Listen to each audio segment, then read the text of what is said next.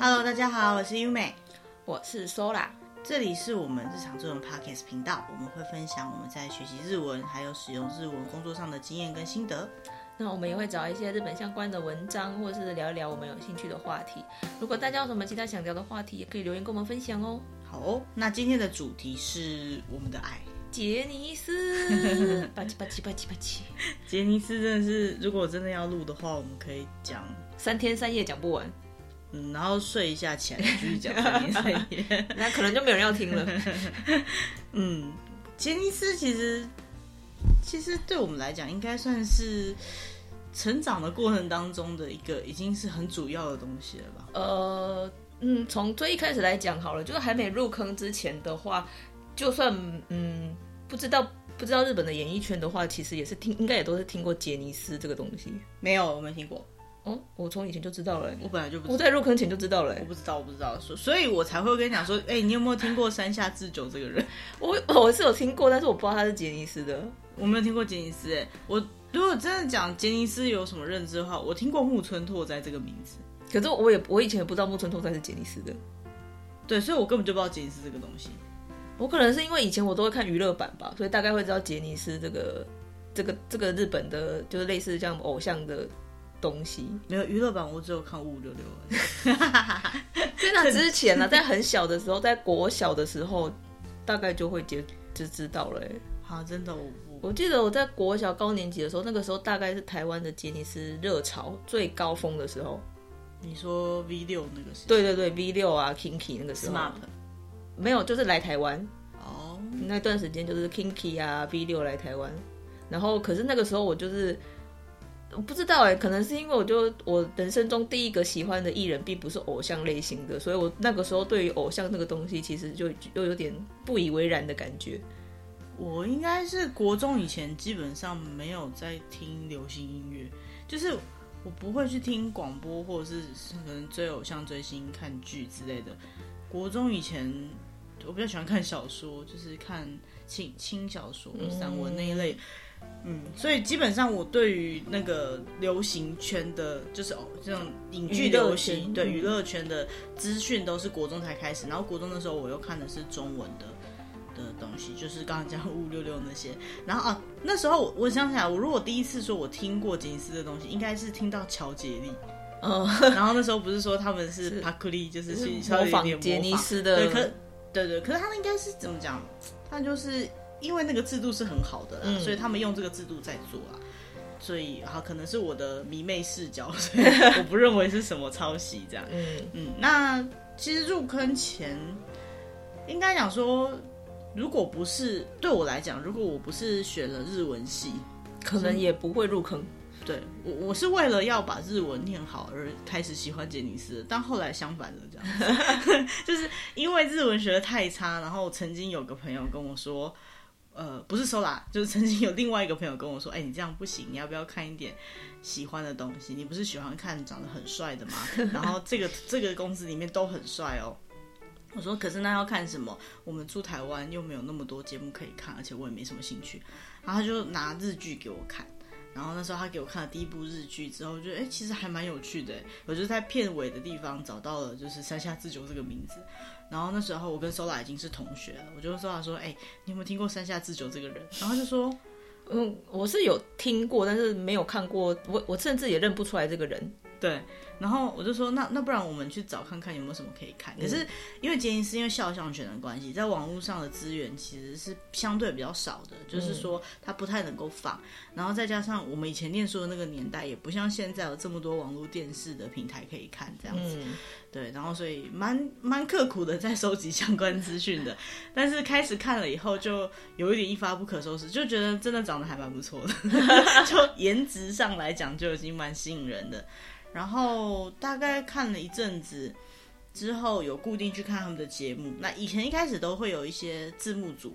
做翻译，嗯、那我们就是等看字幕组的档案这样子。那因为刚入坑，他们也已经出道几年了，所以有很多存档可以看。但是渐渐的开始没有存档以后，就会想要看，等不及想要看新的的时候，就尝试看所谓的生肉，就是没有字幕的嗯影片嗯，嗯对，然后。看了一阵子生肉的时候，呃，一开始看生肉的时候，其实也不知道他们在讲什么。对，就是明明自己是日文系的，可是就还是听不太懂他们到底在笑什么，或在在讲什么。对啊，这个以后有机会讲到就是学日文这件事情的时候，可能会跟大家分享这个部分。那总之一开始的时候也没人看得懂，可是因为你对他们已经有爱了，我就觉得看了蛮舒服的，心情愉悦，然后就会想要看，然后就这样看一阵子之后。有一天突然间就听懂他们在讲，突然间就在他们会讲笑点的时候跟着笑了这样子，然后就这么入坑了。那对我来讲也是因为开始有这样的兴趣之后。呃，生活中多了很多机会使用到日文，嗯嗯，不管是因为我们本来就是日文系的关系，所以我们上课就要学日文，嗯，然后即使不太认真念书，可是总是还是得要做作业嘛，接触得到日文，但是但是在比较下来，就是上课以外的时间会比较没有那么常去用到日文或者看日文这个东西，可是，一旦入了坑了之后，你就会自己反而自己主动去找来看，对，就是。平常你可能要拿一本日文参考书，或拿个课本起来看，背个单字，你会有一种哦，我正在努力念日文的感觉。嗯，可是实际上你开始用了之后，你就是切打开音乐就会听啊，然后或者是看一些影片，看他们节目就会看，然后听不懂的时候，主动就会去查字典。嗯，甚至有时候在聊天的过程当中，会把他们讲过的话拿来开玩笑什么的，嗯，就是使用几率就会变高很多。不过我们今天主要主题不是要讲学日文，我们要讲。杰尼斯，对，哎、欸，不过讲了半天，就是可能很多人不知道什么是杰尼斯。嗯，好，杰尼斯基本上就是一家经纪公司，对，经纪公司，就像台湾以前好像有一些经纪公司，现在比较像经纪公司跟唱片公司合在一起，比如像什么华纳，那算是经纪公司吧，比较偏向。唱片公司，它不主要是唱片约的样子吧？我记得了。可是他也是会去培养一些艺人。对对对，但是他主要就是以唱片公司为主吧。对，还有一些像韩国，其实大家比较知道应该是韩国，因为韩国这个培训体制也最近很有名。那些他们也是会有所谓的练习生，好这样的的感觉。那杰尼斯原本就有这个，而且如果我没有讲错，如果资讯错误，不要攻击我们。就我们的认知啦，呃，就我们的认知来讲，应该是日本先开始有这样的制度了。嗯，那呃，至于哪一家公司先有了这个不知道，但是呃，杰尼斯他就是有呃叫做 Junior，就是还没有出道以前的人，然后他们可能就是从国小、国中那个阶段的小男生，就让他们进去这家公司，然后接受一系列的培训。然后他们可能会利用寒暑假或是课余时间要去学伴舞，然后去跟着就是前辈们去参加演唱会，去累积舞台经验。那等到他们有一定的成绩或一定的成效之后，呃，公司会决定要不要把他们组成团体，然后让他们有机会可以发 CD。那他们发 CD 或者是让他们有正式作品的这个时间点呢，我们就叫做出道。正式出道，对，就是正式出道。然后就是走进这个正式成为一个。全职艺人的那种感觉，嗯，然后呃，那之后才开始发展，这样子。那杰尼斯这个这个特色就是它它是一个一整个体系的培训机制，然后再加上它算是日本的呃男生的艺人里面的很大很大型的经纪公司，就像。女生的艺人可能大家知道 A K B，现在是 A K B 啦，比较早期一点可能就是 Morning Musume 嘛，早安少女组。对对对对，像那样子，只是说杰尼斯是男生这一派的，当然还有别间，那只是杰尼斯是一个蛮大间的，而且很有系统的。嗯，对，所以就是很多人就会容易接触到他们，甚至是看了很多他们的艺人的表演之后，才回头说哦，原来他们都是同一间公司，哦，对对对，难怪风格有点像。哦、对对对，蛮多人是这样子来的。然后他全部都是男艺人，他不收女艺人，而且他有一个非常鲜明的日本特色，就是前辈后辈的制度，嗯，就是学长要带学弟的概念这样子。对，而且他们就是对于前辈都非常的尊敬，对，就很像是一家公司，就是一家日系公司这样子。嗯、然后你好像刚进公司的时候，你就是学，然后看着前辈的背影学，嗯、然后等你就是呃做做了很长一段时间，你可能你也变成前辈之后。换你要带学弟，或者是你要呃站在学弟前面跳舞给他们看，嗯、对，然后呃，这条路也是从这些学长学弟的制度里面一路修建上来的。嗯，就是他们早期可能还没有那么红的时候，可能是有经纪公司去帮他们谈一些地方。那他们可能慢慢的就是，比如说某个很像大家可能有听过的，像 SMAP、嗯、V 六，现在的阿拉西，啊，他们很红。那他们红了之后呢？呃，某一些节目，他可能会为了可以让这些红的团体去上他们的节目，因为他们可能上就是票房的保证、嗯、的时候呢，他就会说：“那我们买一送一。如果我们要阿拉西来上这个节目的话，他的后辈的某团就要一起去上。嗯”这个是业界的，就是潜规则。潜规则，那个日文叫乌拉鲁鲁，就是说背后的规则，嗯、不是写在明文规定。不过当然现在还是有一些商业是明文规定的啦，就是说哦，我们必须要做这样的配套。嗯哦，提携同公司的艺人之类的。可是其实这个不应该不局限于杰尼斯啊，其他的经纪公司其实也是有类似的，应该算类似的行销手法嘛，像种类似一种行销手法，就是让新人能够有更多的曝光率，其实这还是蛮常见的一件事情。哦，对。但是呃，要够大间的才有办法哦，对对对，要够大间的事务那个经纪公司，或是够红的艺人。嗯、我有看过日本有一些经纪公司，他是比如说有一两个很红的演员，嗯嗯，呃，那个呃，他们讲 High U 就是演戏的这样，然后你要让这个大咖去演戏，你就要带他旗下的小咖一起演这部戏，这样子。嗯、对，这个也是一个提携的概念。那这是一个非常有日本特色的一个一个模式啊。对，就像在日本。我如果嗯，我的情报如果有错也一样，不要攻击我们。就是说，呃，比如说有些公司他在卖一些产品，嗯，然后他如果比如说他有一个 A 产品非常的红，然后他想要在这间超商上架，应该说超商希望这个产品上架，嗯、然后说好，那我 A 产品给你卖，可是我下面这个 B、C、D 要一起上架，这个意思是一样的。这样，那在日本的话，他就除了前辈提携后辈这个概念以外，还有就是利用前辈的光环去。保证后辈有机会被人看见，嗯，对，但是这个也是有点弊端啦，因为就是因为这样的关系，所以如果没有进杰尼斯的一些很红的艺人，也有可能就因为这样有排挤效应或抵制的效应，嗯，不过这就是商业模式，我觉得，对啊，对啊，我觉得蛮还算蛮正常的。然后还有一个很有趣的地方就是，呃，我刚刚有提到可能华纳，还有像现在那个呃五月天他们那个相信音乐那些呃，比如说唱片公司或是制作公司，嗯。他们通常呃比较多都是分开来的，就是签艺人的是属于经纪公司，嗯，然后唱片有唱片约，然后你可能演唱会还有演唱会的那个制作团队，或是制作公司有演唱会专业的制作公司，嗯、像台湾的话，可能就是一些传媒的公司啊，嗯、或是公关公司之类的。但是杰尼斯呢，他是把这些东西包在一起。一开始它是包在一起的，就是杰尼斯这间公司里面包含全部，嗯，他把你签进来，培训你，帮你出唱片，让你去配合看能不能演戏，甚至自己花钱让你们去演戏、演舞台剧、嗯、拍戏。然后如果要办演唱会的时候，呃，周边的设计，嗯，然后跟呃整个演唱会流程的设计、嗯、售票单位，嗯，对，还有他的那个 Fun Club，就是那个会员俱乐部，俱乐部，嗯，他全部都包在一起，嗯。它是一条龙的设计，但后来发展到后来，可能是公司规模变得比较大，然后我在猜啊，应该是有一些我东南东急救，就是大人的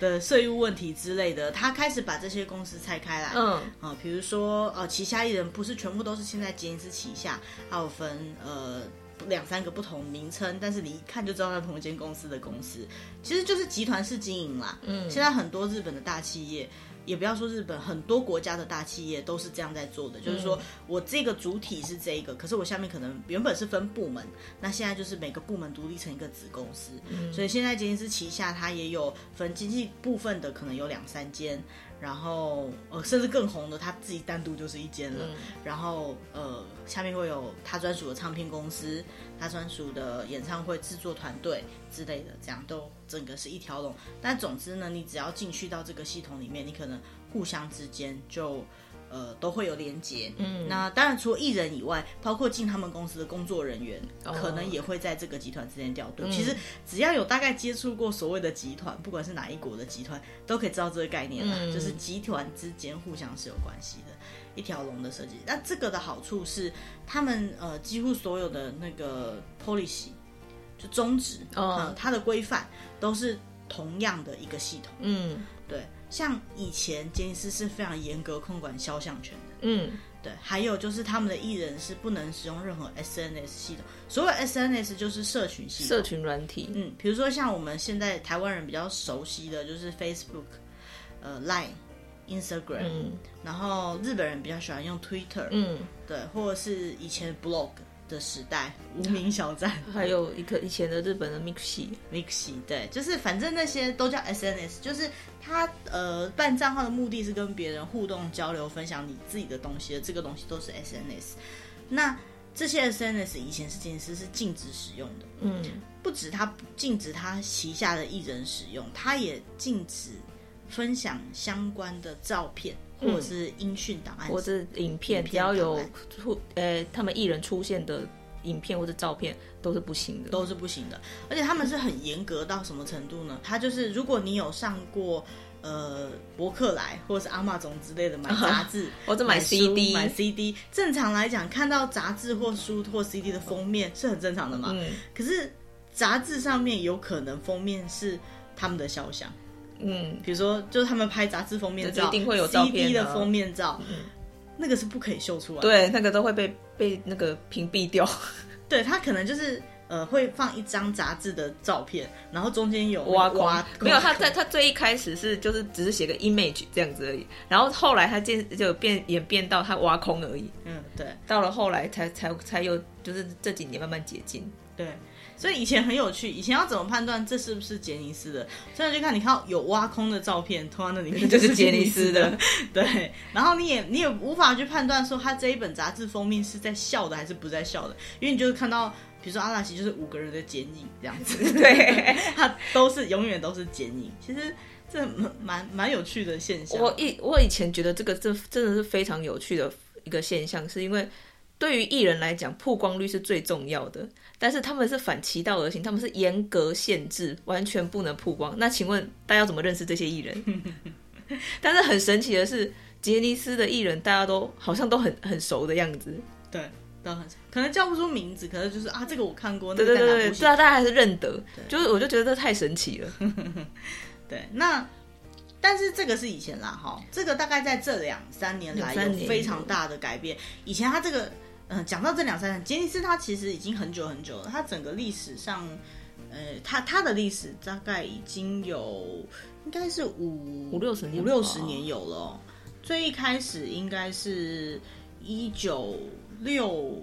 零年代左右，嘿，他们就已经开始有这个杰尼斯的团体了。那些团体现在可能。讲名字我们都不太认识了，但是那个时候就开始有，所以从那时候开始，他们就是当然制度是一步一步建立起来，但他们可能就是已经开始慢慢的有这样子的模式。然后以前呢，就是真的就完全不能够上传任何的影音照片，嗯，一直到这两年他们开始有一些改变，他们有推一些官方的频道。那那些官方的频道呢，嗯，它呃可能是需要付费的，可能是需要会员才能加入。对，所以呃，再加再后来一点，就是到今年这两年，因为疫情的关系，所以说呃，有一些团体他们开放让他有一些团体的公开的频道，可以分享一些影片或照片到网络上去。嗯，然后最特别的是他们的音乐跟他们的那个。Music video 就是台湾说 MV，嗯，已经可以上传到 YouTube，嗯，但是只有他们官方上传上传可以。对，对我们自己一般的人都不可以上传，这就是肖像权的控管。嗯，所以他们以前是严格到说，他们怕他们上传再被你们转录，所以他们不给你们上传。但现在就是至少上传这件事是开放的，但是当然转录那些都一样是禁止，嗯，都是违法的。对，这个部分真的是非常的有趣的一件事情。那刚有一个东西忘记提到，杰尼斯讲到他有一个很特别的地方，就是他的会员制。嗯，对，呃，很多人的很多演艺人员，他们都有所谓的 fans club，就是、嗯、呃，那叫什么会员会员制了，对对，就是会员制，他们的后援会啊，哦，后援会，对，后援会。可是很多后援会，他可能是呃，就是非官方的，或是官方。嗯，甚至非官方，然后做到接近官方，嗯、就是说艺人他本身经纪公司也认可，然后会跟他们做一些合作。嗯，这个杰尼斯他的后援会是他们经纪公司自己开的。嗯，对，然后让你们来加入。那加入的时候是需要费用的。嗯嗯，现在的时间点来讲还是一样，就是通常首年加入就是五千块日币，其中一千块是加入费吗？对，然后第二年开始每年续费要四千块人民币。嗯，那你加入这个会员可以做什么呢？就是如果你有他的演，他有办演唱会、办舞台剧、办任何活动，会需要抽票的时候，就是你需要门票哦。刚我抽票是一个关键字，你需要门票的时候，你就有资格可以买。可是有些太热门的，比如说像现在很红的阿拉西，他可能就是你就算想要买，你也买不到，他的名额不够，嗯、所以你拥有会员，就拥有抽票的资格。资格，对对对，这个就是四千块换一个资格。除此之外，他大概一年会寄给你大概四次左右的汇报，就是一本小小的册子，然后里面有一些他的近况跟访访谈，然后。呃，如果遇到特殊的时候，像有些团体，他遇到周年的活动的时候，嗯、他可能会寄一些小礼物给你。嗯、然后他除此之外，他可能会寄一些呃，那个以前会有明信片或是抽票的通知。嗯，这些只有会员才能专属的福利。那后来开始在网络上面，他们有更多的服务的之之后呢，他们就可以。登入会员可能还会有一些影片可以看，嗯，比如说他可能是宣传他的 CD 或者宣传他的节目。嗯、那你如果没有登入会员，他可能就是十几秒的那种比较官方一点的介绍。嗯、那登入会员以后，可能会有三分钟、五分钟、十分钟，他们在聊这个这个作品的一些事情，嗯、就是属于付费才有的的东西。嗯，那我印象很深刻。以前我在跟别人解释这个会员制度的时候，尤其讲到网络上影片要付费才能看比较长的时候，很多人都不能理解，嗯，会觉得说啊，不就看 YouTube 就好了对对对，或者是说你怎么会想要花钱去看东西？嗯、可是现在就是 YouTube 开始推出会员制，YouTube 也有会员制，而且你还有个别订阅的会员制，嗯，所以他们就开始慢慢理解，就是说你没有解锁，你就不能看到更多的东西，嗯、付费解锁的概念这样子。对，我觉得这部分是就是他们真的是走在时代尖端呐。某个程度来讲，主要是，但是某个程度来讲，就是保守到一个极致。因为像我们刚刚讲那个会员，到现在都还没有办法让海外会员加入。听说他们曾经其中有一度就是有可以开放海外会员，但是其实海外会员的那个就是享受的福利，好像还是跟日日本的会员差很多。而且这个海外会员后来也就不了了之了。对，因为他们还是会有，就是这个只能在国内的的效果。嗯，包括他们 CD 什么的，其实不要说日本，在国外有很多地方，他们的 CD 什么的都因为版权的关系，所以只能在国内国内发售。嗯，那所以杰尼斯有遇到这样的问题，所以他们很多 CD 其实只能在国内卖。那相对于他们的版权，很多也只能在国内。那可能是因为这个原因吧，所以他们的会员就是不能接受海外的加入，因为。海外的人，他们可能不能够购买一些东西，或是不能看一些东西，在他们的法律规定上面，所以说是不能开放的。那所以海外的放就会很辛苦，因为他们想要加入的话，可能就不能够就不能够参与这些东西。为什么我们讲的好像别人的事情啊？我们也是海外放啊。对，因为我们曾经有加入过啦，应该是这样子讲，我们曾经有加入过。那呃，加入的时候是因为我们自己有在那边取得短期的居留资格，然后取得这个居留资格之后，你就可以办，反正我地址只要有地址就可以办，对，你只要有地址跟电话就可以办，嗯、所以也不是说海外会员不能加入。如果说你在日本买一间房产，然后没有那边的地址电话的话，也是可以办啦。但是也要有人帮你收信啦，因为他还是会寄一些东西到你。对对对，基本上他就是他不太，他们他们规定就是你必须是要在日本的地址才能够办这个东西，这样子。嗯嗯对，这就是蛮蛮有趣的地方，就是很多杰尼斯 Fan 如果听到，就是说办会员，他们都会有同样崩溃喊说：“Oh my god，让我办这样子。”对，这个是很特别的地方。那这是一间蛮特别的事务所，其实大部分提到杰尼斯事务所，都会记得去提到一个人，就是杰尼斯这个人，杰尼加尼。喜多川，对对对，台湾是翻成强尼喜多川的，是杰尼，对对，强尼，台湾是翻成强尼，杰尼斯是加尼子，然后加尼就是这个社长的名字。嗯，那他呃去年，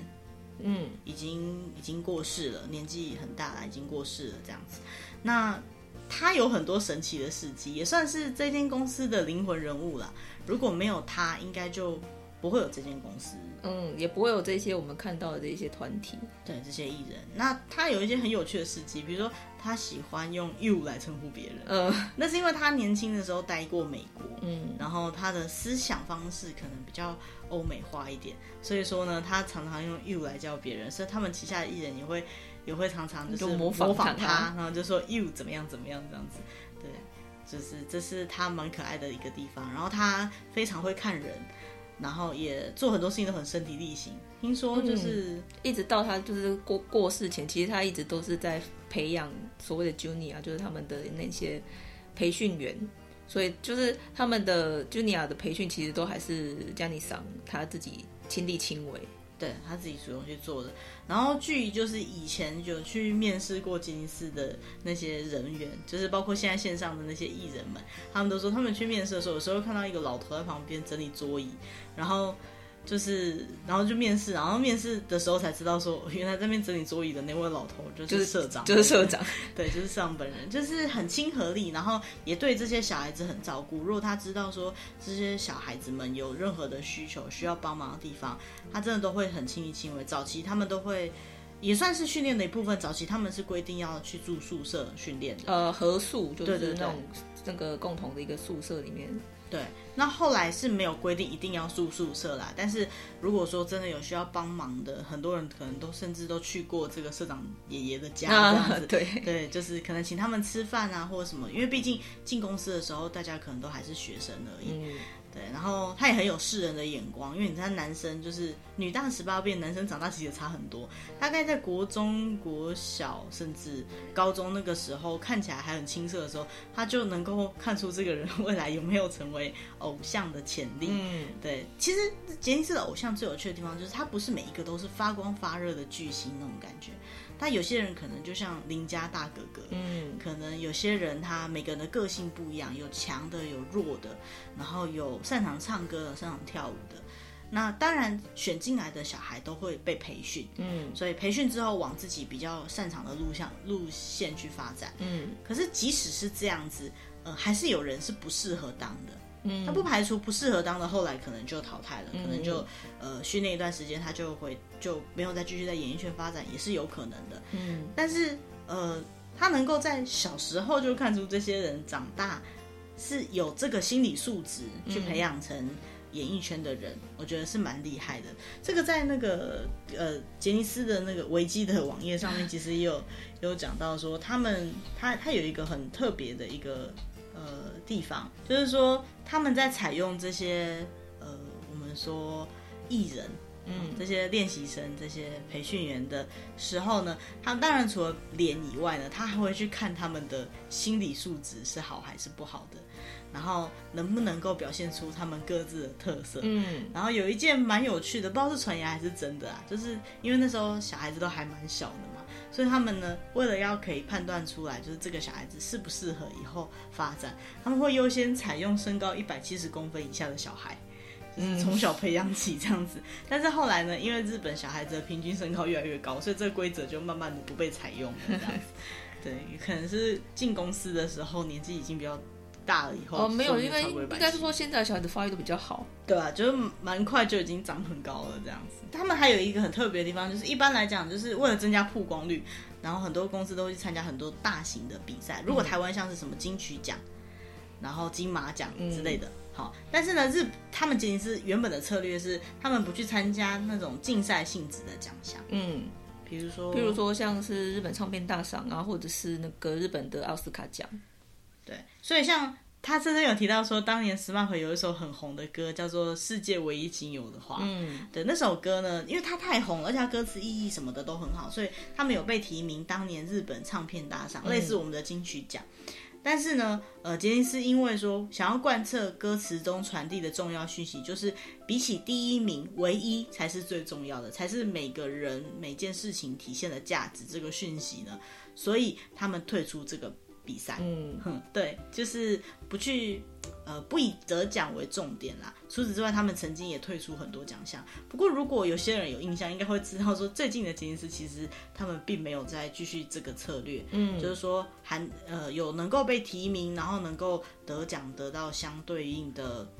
呃奖励，或者是相对应的鼓励，还是会让旗下艺人去参加，嗯，对。但是，我觉得最一开始的这样的思维模式是。很好的，因为他们的目的呢，并不是说要让他们的艺人去得到什么奖项，他们认为他们的艺人是没有优劣之分的，大家都是好的，大家都是有自己的强项的地方，所以说呢，呃，就是以前是原则上不参加，但是呢，呃，海外的一些奖项，或者是说最近几年呢，也有开始让旗下艺人去参加这些颁奖典礼，嗯嗯，就有机会可以看到他们到海外去看参加一些，比如像奥斯卡之类的奖项的颁奖典礼。如果他没有参加这个比赛的话。哦，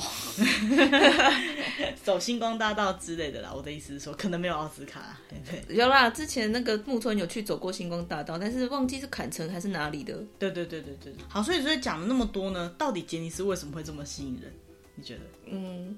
我觉得就主要一个，第一个是因为他们都主推团体嘛。那团体这个东西的好处就是呢，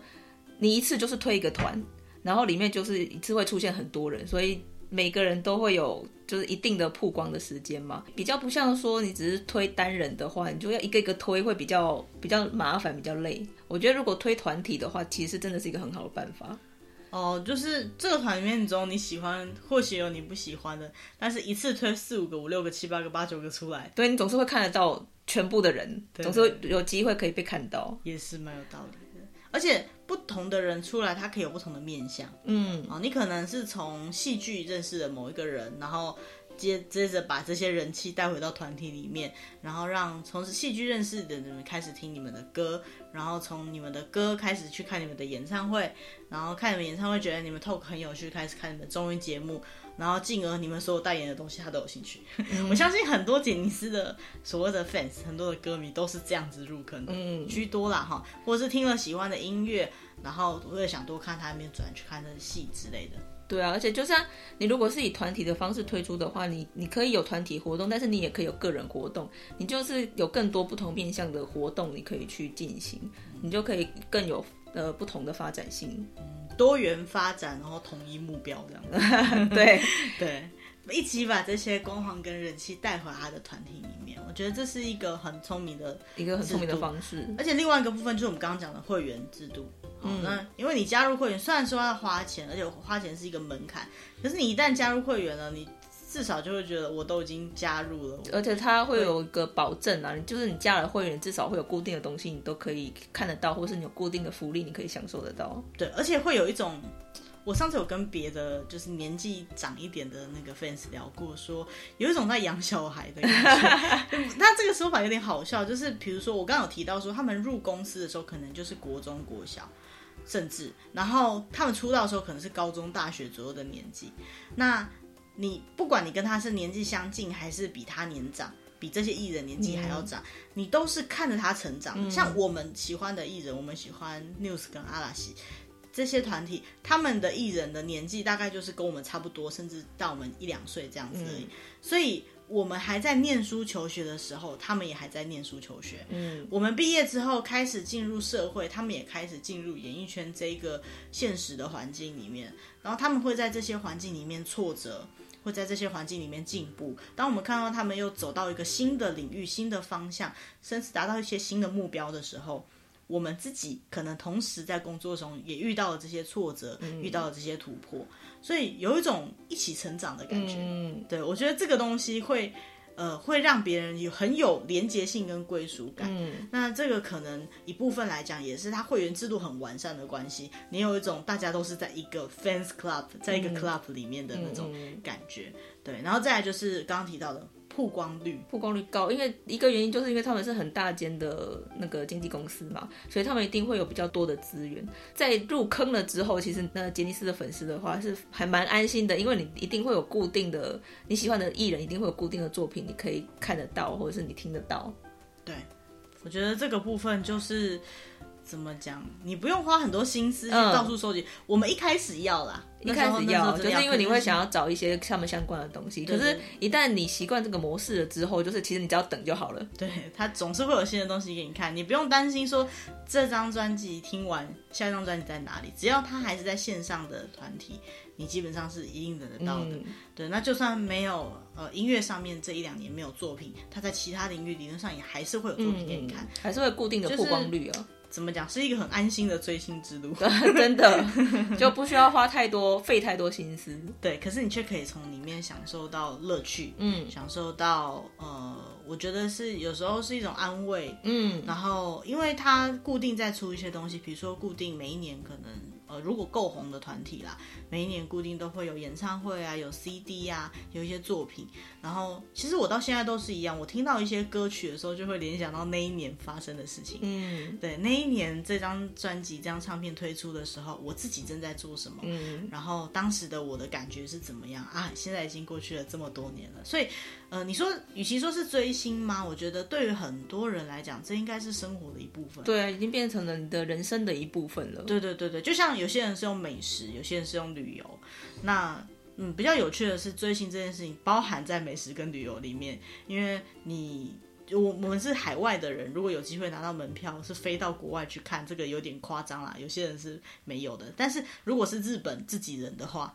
他们可能就是可能国外旅游到某个地方，嗯、就像呃五月天在台北开演唱会，你就算住在台中、高雄，你还是会想去台北嘛。嗯、那你看去台北一定不只有看演唱会，你或许会去那边吃台北的好吃的东西，去那边度假。我觉得这就是生活的一部分。嗯，对，包含呃抢票也是一部分，包含去支持他们的作品，我觉得都是生活的一部分，嗯、而且都是。会让你带来乐趣的一部分，嗯，对，所以说，嗯，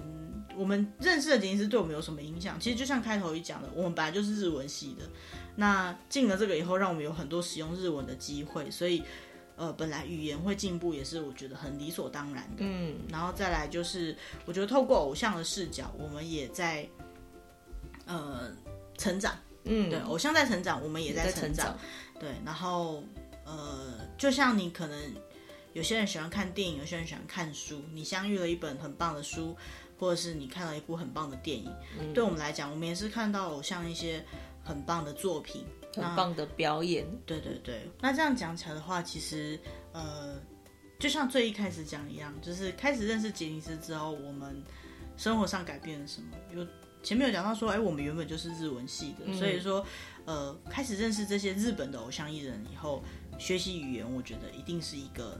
一个进步，呃、对对，因为你使用的机会多很多。然后另外一个部分就是，我觉得看着他们的成长，我们自己也在同时在成长。嗯，对，经历了不同的人生阶段，然后也用很多的作品去记录了我们当下的一些想法跟心情。嗯，然后嗯，我觉得某个部分来讲，很多人会听到说偶像，听到追星，好像有一些比较负面的意义存在。嗯、可是我觉得。并不是盲目的去追求这些东西，那当然也不是说我们去追求偶像，偶像能够实质上的成为你的朋友，或者是呃，我们对他们有什么幻想或者什么？嗯、我觉我我觉得至少我不是这样子，至少我也不是就是有这样的追求啦。我只是看到单纯看到他们的表演，或者听到他们歌会很开心这样子。对，就是从中得到一些感动吧。就像你看到一本很棒的书，或者一部很棒的电影，嗯，对，你会觉得有得到相同的感受，然后你会受到。鼓舞，你会想要看更多他们的作品，那种感觉一样，嗯、就是共鸣吧。我想在他们身上，我们感觉到是快乐跟共鸣。嗯，对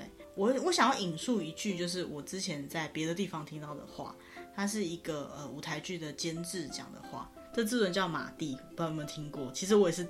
第一次听到这呃他的名字这样。然后他有一些还不错的作品。那重点是他年轻的时候，他也有追过星，嗯，也是有当过就是 fans 这样子。那他讲的话是这样，他说偶像必须加上粉丝才是一个完整体。嗯，追逐偶像有什么不好？他们的人生幸福指数比一般人高多了。嗯。对我，我真的觉得这段话讲得很好，蛮讲出我的心声的。因为常常有人先听到说要追星啊、偶像，他可能有一些比较负面的一些想法或看法。可是我真的觉得这个没有什么不好的。如果你可以有一个快乐的事情在你的生命当中，你有什么期值得期待的事情，嗯，我觉得这都是很棒的一件事情。嗯，那不管他是偶像还是你认为其他所有的兴趣都很好。那今天我们只是花了一点时间，想要跟大家分享一下我们的爱、兴趣 我们的爱。对，简单来讲就是我们的爱。然后能不能够得到大家的共鸣是不知道啦。不过也很建议大家可以，呃，有兴趣，然后真的没有看过的人，可以去看一看他们的作品，然后去看一看为什么他可以让这么多的人因为他们而感到快乐。嗯，对。那也希望就是，呃。大家都能够在自己的兴趣领域里面，永远感觉到这些快乐跟幸福的感觉。嗯嗯嗯。那以上就是今天的主题啦，谢谢大家，拜拜，拜拜。